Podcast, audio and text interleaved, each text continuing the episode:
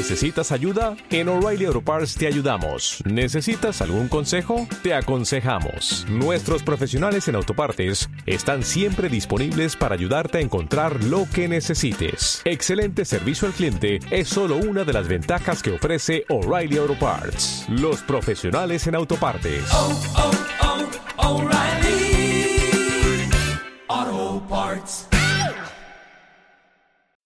Movimiento en L, episodio 64.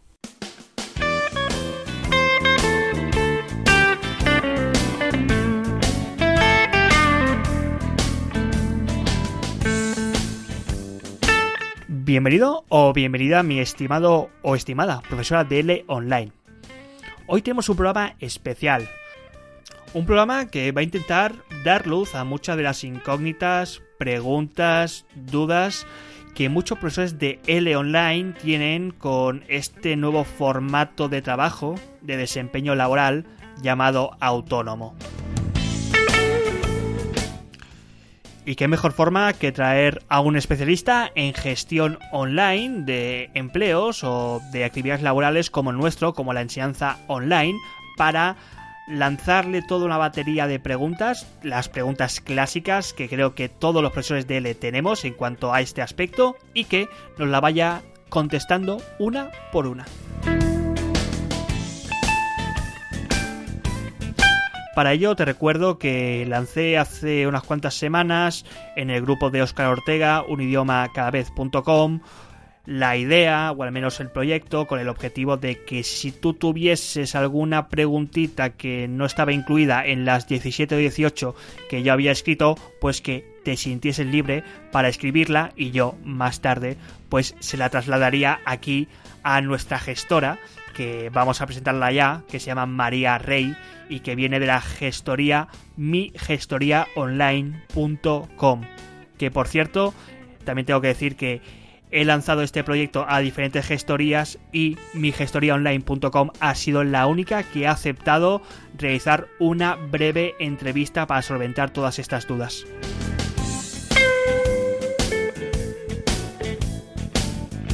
Y vamos a empezar de una manera especial porque tuvimos un problema de conexión al principio de la entrevista, creo que fue un problema mío de sonido, tuve que cortar la entrevista y luego fui con disculpas el cazurro de no darle de nuevo a grabar y nos hemos perdido pues las dos primeras preguntas que eh, la voy a pasar por aquí ya que María generosamente pues nos ha escrito la respuesta. La primera pregunta era ¿cuándo está obligado un profesor de L a darse de alta en Hacienda y en la Seguridad Social? Si estamos obligados a darnos de alta con la primera factura que recibamos de nuestra primera clase. Y la respuesta es que para que una persona pueda emitir una factura es obligatorio sí o sí que esté dado que esté dado de alta como autónomo en Hacienda. Si trabaja por cuenta ajena y no supera el SMI como autónomo, que son 900 por 14 pagas, que son unos 12.600 euros dividido entre 12, que son 1.050 euros al mes, pues entonces en ese caso no estaría obligado a pagar la cuota en la seguridad social. Pero, eso sí, me repitió que era obligatorio incluso con nuestra primera clase, aunque facturásemos 10 euros con la primera clase, que estuviésemos ya dados de alta en Hacienda para poder realizar y emitir esta factura. Y la segunda pregunta que se quedó a la mitad y con la que luego pues, vamos a continuar es ya pues ya hablando de las subvenciones de las que podemos disfrutar los autónomos cuando nos damos de alta por primera vez en Hacienda. Y es que durante el primer año podemos pagar simplemente los 60 euros de mes de cuota, eh, cotizando por supuesto por estos 944,40 euros y que a continuación vamos a escuchar a María en Madrid, en este caso se puede extender a los dos años.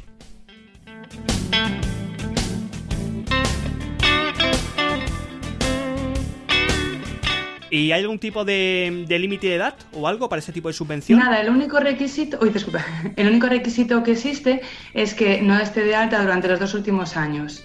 O sea, si no estás de alta en los dos últimos años, tendrías derecho a la tarifa plana y pagarías solo los 60 euros al mes. Mm. Durante el primer año, dos años, la Comunidad de Madrid. Vale, vale, entendido, perfecto. Em, ¿Y existe algún tipo de de requisito a la, hora de darse de alta como autónomo, no, para, no solamente para la subvención? No, eh, si son extranjeros deberían de poseer el NIE y el permiso de trabajo, pero por norma general no, hay ningún requisito específico.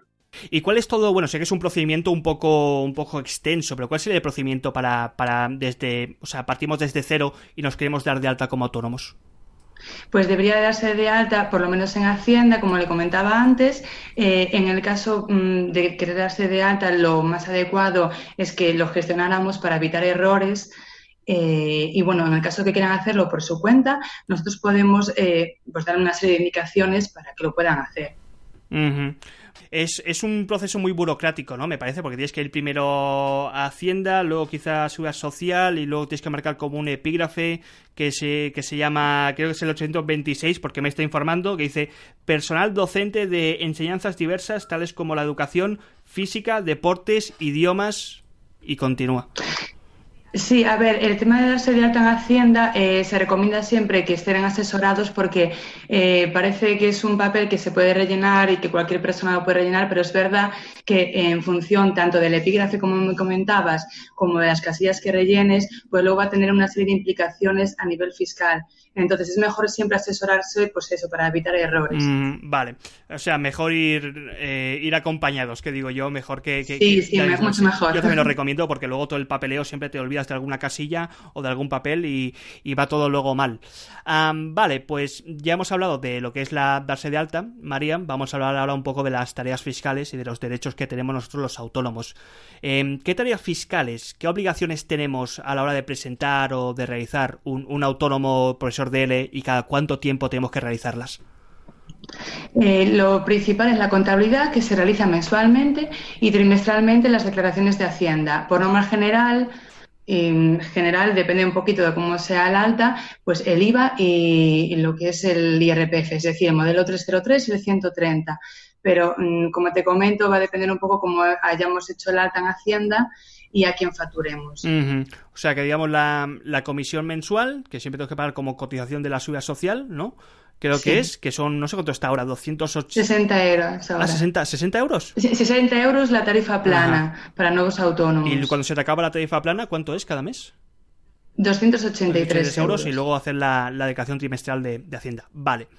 Em, ¿Qué derechos tenemos? Porque muchas veces, no se dicen por ahí, María, pero normalmente dicen que que, los profesores o los de autónomos, los autónomos tienen menos derecho que, eh, que, un profesor, de, que un profesor con nómina o que un profesional con nómina.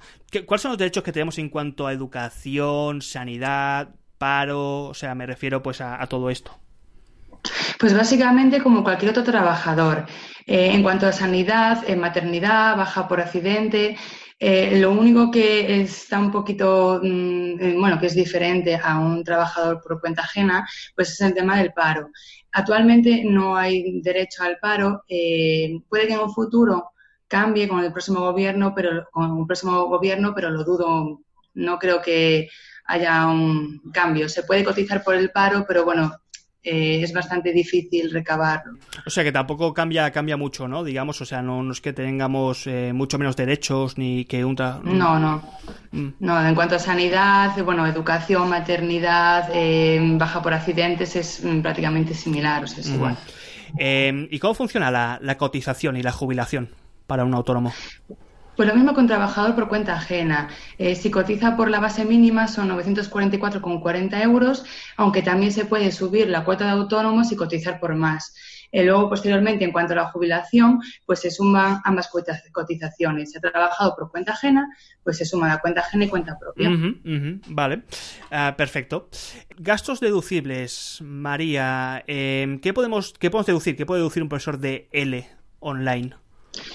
Pues eh, los gastos, lo que son los gastos deducibles son los necesarios para realizar tu actividad económica. Eh, siempre hay una serie de gastos que inducen un poquito más error, como son, por ejemplo, el teléfono. El teléfono se puede deducir siempre y cuando tengamos dos líneas y una se utilice exclusivamente para actividad del autónomo. En cuanto al almuerzo, solamente si son eh, por días laborables, o sea, de diario, además se pague con tarjeta y no trabaje desde casa. Y en cuanto a los gastos de la, del hogar, el alquiler no es deducible eh, como, actividad económica, sí que es cierto que hay un porcentaje que puedes deducir en cuanto a los suministros. Este porcentaje es un 30% del gasto, eh, pero también hay que tender a eh, lo que utilices de vivienda. Es decir, si por ejemplo yo tengo una vivienda que son 100 metros cuadrados, utilizo 10 metros cuadrados, solo sería deducible el 3% de los gastos de suministros. Y además, estas facturas de gastos deben ir siempre a nombre del autónomo, si no tampoco serían deducibles. claro, claro. O sea que, por ejemplo, también si nos comprobamos, por ejemplo, para nuestra tarea, como puede ser un ordenador o una webcam, eh, todo esto se puede deducir. recibo, ¿Necesitamos el recibo, quizá? Eh, sí, siempre necesitas justificante, que esté a tu nombre la factura y siempre pedir factura a nombre del autónomo, por supuesto, para que sea gasto deducible y que siempre que el gasto que hayas eh, realizado sea necesario para tu actividad económica, siempre partiendo un poco pues de la lógica del, gasto. Pues vamos con otro macro tema, ah, María, vamos con la facturación, que es algo que nos trae dolor de cabeza a los profesores. Em, vamos a hablar de cómo se realiza una factura. Eh, ¿Qué tipo de información tendría que presentar una factura en cuanto a información del estudiante y luego qué es esto de la factura simplificada que yo he escuchado por ahí. De acuerdo, la factura simplificada simplemente eh, tendría lo que es el nombre, ni siquiera los apellidos. Eh, y además, por temas de ley de protección de datos, es mejor no pedir ni DNI ni domicilio. En cambio, la factura oficial sí que tiene que ir todo. Eh, nombre completo, DNI, domicilio y además, en el caso de llevar IVA, tiene que aparecer IVA desglosado. ¿Y debe incluir IVA una, una factura? Sí, depende de la, de, la, formación, si es reglada o no reglada. En el caso de la formación, por ejemplo, en idiomas, es una formación que es reglada y estaría exenta de IVA. Eh, sin embargo, por ejemplo, la formación en tecnología y coaching y demás tiene que llevar el 21% de IVA. Eh, te doy una serie de, bueno, de pautas para que sepas un poquito lo que son la formación reglada, que sería la preescolar, la educación preescolar, infantil, primaria, educación secundaria obligatoria, eh, formación profesional, la formación universitaria, siempre que sean títulos oficiales, y las especiales, o sea, los que están en formación en régimen especial, en este caso idiomas, y las artísticas. O sea, simplificando todo, que no hay que incluir IVA. No hay que incluir IVA. Vale, eso lo sé, perfecto. ¿Y qué hay de, de la retención del IRPF? Vale, en cuanto a la retención, importante siempre que se mete cuando se factura a una empresa española. Eh, como regla es la base imponible más IVA, bueno, en este caso la formación no lleva IVA, así que nos olvidamos del IVA, y el 15% de IRPF. El 15% es una regla general. En cuanto a los nuevos autónomos, eh, durante el primer año podrían meter como IRPF el 7% y los dos años siguientes luego ya sería el 15%. Y nunca jamás se mete el IRPF a un cliente final, solamente a empresas españolas. Vale, solamente a empresas españolas, perfecto. Entonces, durante los dos primeros años, o sea, podemos hacer el 7% de IRPF. Luego ya hay que subir al 15%. Vale. Vale, em, otro dolor de cabeza, María, que es eh, cuando facturamos con eh, divisas diferentes al euro. Eh, sobre todo por empresas externas, que normalmente suele ser por, con dólares americanos y luego que hacer la conversión a, a euros. Eh, ¿Estamos obligados a, digamos, a convertir la moneda a euro o podemos hacer la, factura en, dólares? No, es obligatorio, según el Plan General de Contabilidad, convertirlo a euros. Eh, se puede hacer de mm, dos formas, básicamente. O eh, directamente poner el dato que tengas en el banco, que ya está convertido. Por cierto, que también la comisión bancaria de, por tipo de cambio que cobran la mayor parte de los bancos también es gasto deducible. O bien haciendo la conversión del día del día. Vale, entonces eh, yo me estoy imaginando ahora que, por ejemplo, que cobramos en dólares americanos, ¿no? Lo hacemos por PayPal y el día que digamos transferir a mi cuenta bancaria, esto que llega a la cuenta bancaria, eso es lo que tenemos que eh, remitir. Efectivamente. Eh, PayPal, en cuanto a PayPal, de, bueno, depende un poco de los métodos de pago. Algunos ya te incluyen el tipo de cambio, o sea, lo que son las comisiones dentro de la transferencia, otros lo ponen aparte, pero bueno eh, si ya te ponen el neto, pues se entiende que eso ya va en, sería el dato ese y si no, pues aparte le, añades como comisión el gasto. Sí, además que PayPal, PayPal te pone exactamente lo que costaba el, valor del dólar en ese momento en euros, simplemente pues te lo haces las matemáticas y ya está. Eh, hablando, hablando de iTalki, iTalki es una empresa que está pues eh, ubicada en Hong Kong y lo que hace simplemente pues es conectar al alumno con el profesor a cambio pues de un 15% de comisión. en estos casos, la gente me ha preguntado, María, si tenemos que hacer la factura a, a Italki, es decir, a la empresa o al alumno. Vale, esto depende de lo que establezca Italki, pero si al final el que te va a pagar es la empresa, deberás de facturar a la empresa. Pero depende un poco de lo que establezca cada plataforma, en este caso Italki. Normalmente siempre es a la empresa, es decir, no, no hay problema, tiene los datos fiscales por ahí y, ya está. Em, ¿Qué hacemos con ese 15% de, de, comisión? ¿Se puede añadir como factura de gasto? Aquí hay dos opciones. O bien la contabilizas por el neto, es decir, el ingreso de la, del cliente menos la comisión, o bien facturas por un lado el ingreso y por otro lado el gasto.